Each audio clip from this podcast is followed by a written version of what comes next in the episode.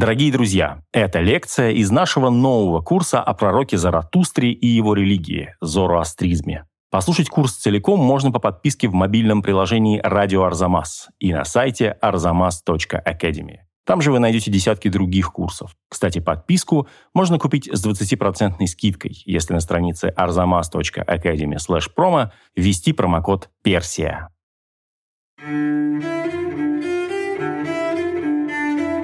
Арзамас представляет курс Максима Алонцева «Пророк Заратустра и его религия. Что надо знать?» Лекция третья. Как живут зороастрийцы?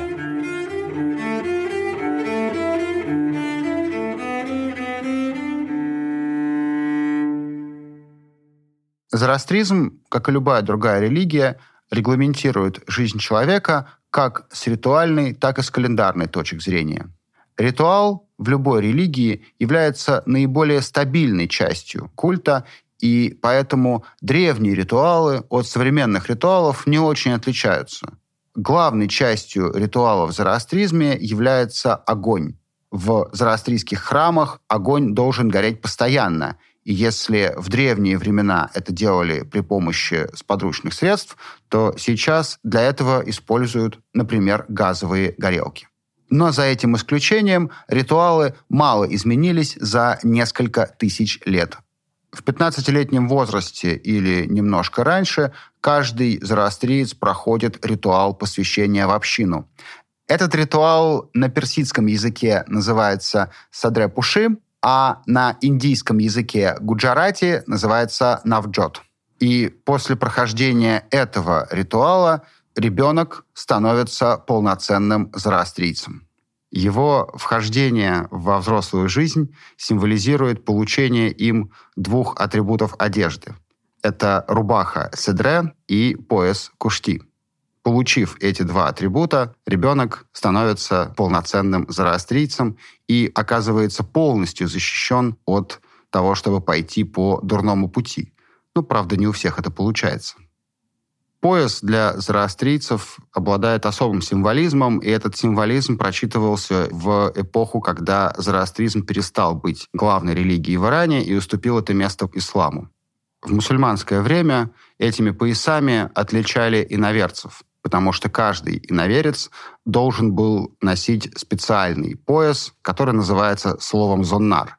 И именно эти пояса часто, например, упоминаются в поэзии, где человек уподобляет себя неверному, или в религиозной литературе, где таким образом он отмечает свою греховность. Разумеется, метафорическую. Никто этих реальных поясов из мусульман, естественно, не носил. А лирический герой персидской газели часто повязывает на себя зоннар с тем, чтобы причаститься к радостям жизни, которые недоступны мусульманину. Он идет в квартал виноторговцев, торговать вином можно было только иноверцам, и там он ищет истины, которую не может найти в мусульманском покаянии и мусульманском благочестии. Таким образом, зороастрийский ритуальный пояс остается символом иноверия и символом зороастризма даже в мусульманском Иране. В 15-летнем возрасте человек становится зороастрийцем, а дальше его жизнь сопровождается главным зороастрийским ритуалом, который называется «ясно». Название этого ритуала связано с именем одной из книг Авесты, которая также называется словом «ясно». И во время проведения ритуала читаются отрывки из этой книги. Основным элементом «ясны» является огонь. Во время этого ритуала специально обученные жрецы делают подношение огню. Это центральный огонь, который находится в храме и является неотъемлемой частью любого богослужения. Эти самые подношения должны быть соответствующим образом подготовлены. Подношения могут быть как сухими, это чистые дрова, чистые ветки или благовония, так и влажными подношениями, которые часто состоят из молока или животного жира. Жрец совершает ритуал в маске, но это не для того, чтобы защититься от вирусов, а для того, чтобы жрец не мог навредить огню, например, своим дыханием или слюной. Кроме того, в ритуале участвуют хаомы. Хаома, согласно Авесте, наделяет человека смелостью и отвагой, расширяет его воображение, ее используют как в качестве подношения огню, так и в качестве напитка, который раздают пастве, людям, присутствующим при проведении ритуала. Мы точно не знаем, из чего готовили хаому древние иранские жрецы, а современные зороастрийцы готовят ее из эфедры, хвойного растения, сок которого обладает тонизирующими свойствами. Напомним, что пророк Заратуштра боролся с применением хаомы в рамках культа, но этот культ полностью ему победить не удалось. Ритуал, являющийся неотъемлемой частью жизни зороастрийцев, представляет собой и некотором роде отражение космогонии. В ритуале отражается процесс сотворения мира и, если угодно, запуска его существования. Согласно зороастрийским легендам, первоначально Ахура Мазда сотворил мир полностью благим. В нем было все прекрасно и все устроено. Он сотворил воду, огонь, землю и воздух, а также он сотворил первого человека, первого быка и первое растение. В зороастризме этот этап существования мира называется этапом сотворения или сотворения основы, когда существовало только благо. Затем Ангромайнию, который, как и Ахура Мазда, существовал с самого начала этого мира, решил испортить все творения, которые были созданы Ахура Маздой. Он навредил огню, и так из огня появился дым. Он навредил воде, и так появились соленые моря. Он навредил земле, и так в земле появились пустыни. И он испортил воздух, и так появился дурной ветер. Зороастризм является религией дуалистической. Добро и зло существуют в мире изначально, и они находятся в постоянной схватке. Эта схватка начинается во вторую эру зороастрийского мироздания, эру смешения, когда добро и зло находятся в мире вместе. Мы сейчас с вами живем в эру смешения. Когда в последней битве добро победит зло, и соратники Ахура Мазды одержат верх над приспешниками Ангра Майнью, наступит эра разделения, и тогда уже добро будет окончательно отделено от зла. Но мы вернемся к тому моменту, когда Ангромайни все испортил. Потому что он не только нарушил действия всех четырех стихий, а стихии почитаются зороастрийцами как священные, но и убил первого человека, первого быка и первое растение. Тогда боги истолкли в ступке первое растение, приняли жертву быка и человека и совершили первый ритуал. И после этого мир появился во всем его разнообразии. То есть в нем появилось бесчисленное количество людей, растений и животных. И боги, совершив первый ритуал, как бы запустили этап существования мира. Таким же образом поступает и жрец, который совершает ритуал ясно. Он как бы перезапускает творение, и в этом космогоническая сущность ритуала ясна. Ритуал ясно является главным ритуалом во всем зороастризме, и он сопровождает жизнь всех членов общины на разных ее этапах. При этом в зороастризме существует множество представлений и множество мелких ритуалов о том, как нужно бороться со скверной. Ведь мы живем в эпоху смешения, не забывайте, и добро и зло существуют как бы рука об руку. Зороастризм – это довольно архаичная религия, ведь ее корни лежат во втором тысячелетии до нашей эры. И эти архаичные представления вполне уживаются и в современном мировоззрении зороастрийцев. И большая часть этих представлений связана с тем, как очистить себя и очистить стихии от скверны, то есть от проявлений дурного начала мира. Одним из главных видов скверны считается мертвая плоть и вообще смерть. И один из самых, пожалуй, интересных ритуалов, связанных с избавлением от скверны, это ритуал, который называется сагдид или взгляд собаки. Напомню, что зороастризм зародился в среде кочевников-скотоводов.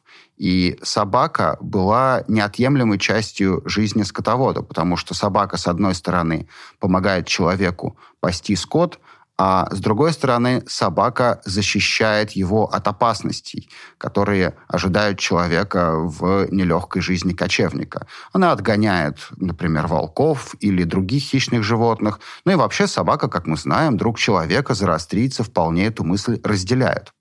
Именно отсюда появляется представление о том, что собака защищает не только от видимых врагов, но и от врагов невидимых, в Авесте описывается ритуал, который сейчас называют Сагдит, который заключается в изгнании демона смерти. Согласно Авесте, собаку нужно провести по тому месту, по которому, например, несли трупы людей или животных. И это должно помочь изгнать с этой дороги демона смерти. Причем собака должна быть не всякая, а собака четырехглазая. Это такие особые собаки, у которых над глазами есть пятнышки. Зороастрийцы считали, что именно эти собаки, благодаря наличию четырех глаз, видят смерть и способны ее отогнать. Кроме этого, собак также помещали в комнаты, где находились больные. Считалось, что взгляд собаки позволит больному излечиться от того недуга, которым он болеет, ну и тем самым как бы собака тоже изгоняла демона болезни. Как известно, в исламе собака считается дурным животным, и считается, что это мнение возникло именно в результате взаимодействия ислама с зороастризмом. И в зороастризме собака почиталась священной, и как бы в противовес этому возникло суждение, что собака с исламской точки зрения является животным нечистым. Этнографы записывали представление узбеков Хорезма о том, что самая плохая собака и самая дурная собака – это собака четырехглазая. И здесь мы видим как бы отражение зороастрийского представления о том, что самой хорошей собакой является та самая четырехглазая собака. Вдвойне удивительно, потому что Хорезм – это одна из исторических зороастрийских областей. Такие парадоксы случаются, когда встречаются две совершенно разные религиозные системы. Мы выяснили, как зороастрийцами становятся и как зороастрийцами живут. А как же умирают зороастрийцы? Вообще, умереть зороастрийцам не так просто, потому что покойника нельзя, например, кремировать. Ведь тем самым мы оскверним огонь. Его нельзя похоронить, потому что тем самым мы оскверним землю. Как же поступали зороастрийцы? В Авесте описываются специальные отдаленные места, куда зороастрийцы относили тела умерших. Эти места называются словом «дахма». Это специальные сооружения, которые как раз-таки создавались для того, чтобы там хранить тела. Эти сооружения известны также как «башни молчания», так их называли, в частности, европейские путешественники. Сейчас сохранилось не так много исторических дахм, несколько из них есть в Иране, которые являются таким туристическим местом, и одна из самых крупных дахм на сегодняшний день находится в городе Мумбаи в Индии, который является одной из столиц индийской зороастрийской общины. Дахма — это круглая башня, которая строится на возвышении и достигает высоты примерно 6 метров. Верхняя часть Дахмы облицовывается кирпичом или камнем для того, чтобы не допустить контакта мертвечины с землей, которая священна. Трупы, снесенные в Дахму, обгладывают хищные птицы. Обычно это грифы-стервятники. После того, как грифы обгладали плоть, кости складываются в специальный ящик ассуарий. В 90-е годы в Южной Азии случилась колоссальная депопуляция грифов, что стало проблемой для современных зороастрийцев, потому что некому обгладывать трупы, которые они сносили в Дахмы. И это стало причиной дискуссий среди зороастрийцев о том, как действительно нужно хоронить своих покойных. Консервативные зороастрийцы продолжают настаивать на использовании дахмы. Однако из-за сокращения популяции грифов трупы часто остаются необглоданными, что, естественно, не несет ничего хорошего. В условиях сокращения популяции грифов многие либеральные зороастрийцы предлагают отказаться от использования дахм. Взамен этого предлагается так называемая временная могила. В Авесте описывается возможность захоронения человека во временной могиле, если не удается найти или сделать дахму. Согласно авестийским представлениям, эта временная могила должна быть устроена так, чтобы мертвечина ни в коем случае не соприкасалась с землей. Поэтому ее нужно обложить ветками или листьями так, чтобы надежно защитить землю от мертвой плоти. Современные зороастрийцы часто используют именно такой способ захоронения. Правда, вместо веток и листьев используется вполне себе промышленный бетон. Эта дискуссия обострилась во времена пандемии ковида, когда было необходимо ограничить контакты как с живыми, так уже и умершими. И предлагалось полностью отказаться от дахом и использовать исключительно так называемые временные могилы, которые закатывались в бетон. В жизни зороастрийца есть не только похороны, но и праздники. В Овесте год зороастрийца разделен сезонными праздниками, которые сопряжены с разными этапами жизни скотовода. Так, в середине весны празднуется дата, которая связана с началом доения скота, а в середине лета скот выгоняют на пастбище, и с этим тоже сопряжен праздник. В середине сентября наступает период жатвы, и это еще один праздник. Месяц спустя, в середине октября, скот угоняют с пастбищ, и наступает период оплодотворения скота. В январе самый холодный праздник зороастрийского календаря. Ведь именно тогда зима наиболее сурова, ночь длинна, а день короток. Как и во многих других культурах, в зороастризме Ночь считается временем, когда злые силы действуют особенно широко, и они особенно сильны.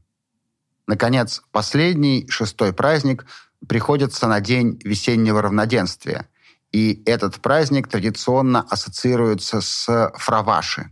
Фраваши — это, скажем так, добрые ангелы, которые защищают зороастрийца от каких-то повседневных дурных дел. И особенный праздник в честь Фраваши является своего рода праздником поминовения усопших и праздником начала новой жизни, потому что весеннее равноденствие — это как раз начало нового календарного цикла в жизни человека. Однако самый главный праздник иранского календаря, который обычно ассоциируется как с древним Ираном, так и с зороастризмом, в Авесте не упоминается. Это праздник Наурус, который современные иранцы празднуют как Новый год. Наурус на даты приходится тогда же, когда и последний шестой праздник из тех, что описаны в Авесте, праздник в честь Фраваши, то есть весеннего равноденствия. Хоть о Nauruзе и не упоминается в Авесте, но у нас есть сведения о том, что этот праздник праздновали еще с VI века до нашей эры, и он довольно широко отмечался при иранских монархиях ахименидов и сасанидов. Отмечается этот праздник также и в современном Иране, хотя, казалось бы, какое отношение имеет к исламу зороастрийский праздник. Однако так уж получилось, что и в исламскую эпоху иранцы и их единоверцы, арабы и тюрки, праздновали Наурус. В частности, один арабский историк, который посетил Багдад в IX веке, сокрушался, когда видел, как мусульмане празднуют Наурус и ведут себя подобно персам. В современном Иране Наурус празднуют 20 или 21 марта, и он, опять же, ассоциируется с таким настоящим приходом весны. И разные атрибуты празднования Науруза, они как раз связаны с пробуждением природы от зимней спячки и приходом новой жизни. Само по себе слово «наурус» переводится как «новый день» и символизирует наступление Нового года и новой жизни. Главным атрибутом новогоднего стола в Иране является вовсе даже не елка и не телевизор, а хафтсин. Хавцин — это семь предметов, которые начинаются на букву «син». Эти семь предметов — это сир, так называется чеснок по-персидски, сиб, яблоко, сабзе, пророщенная зелень, сенджет, небольшие ягодки, которые сложно переводятся на русский язык, серке, уксус, саману, халва и сомак — это приправа, которая также называется по-русски словом «сумах». Хавцин есть в каждом иранском доме на Новый год, а кроме этого рядом с хавцином, например, кладут Коран. Так получается, что в мусульманском Иране празднуют зороастрийский праздник и снабжают его своими атрибутами. Состав хавцина, например, также не жестко регламентирован. В Таджикистане, где также празднуют Наурус, вместо одного из предметов на букву «син» кладут, например, «самсу», которая тоже начинается на «с» и по-персидски на «син». Так, зороастрийский праздник, который не упоминается в Авесте, в мусульманскую эпоху стал праздником не только иранцев, но и других народов Азии и Закавказья. Следующей лекции о том, как зороастризм из иранской государственной религии стал верой индийского меньшинства. Напоминаем вам, что курс целиком можно послушать в приложении «Радио Арзамас» и на сайте arzamas.academy. И что если ввести промокод «Персия» на странице arzamas.academy/promo, вы сможете подписаться на него с 20% скидкой.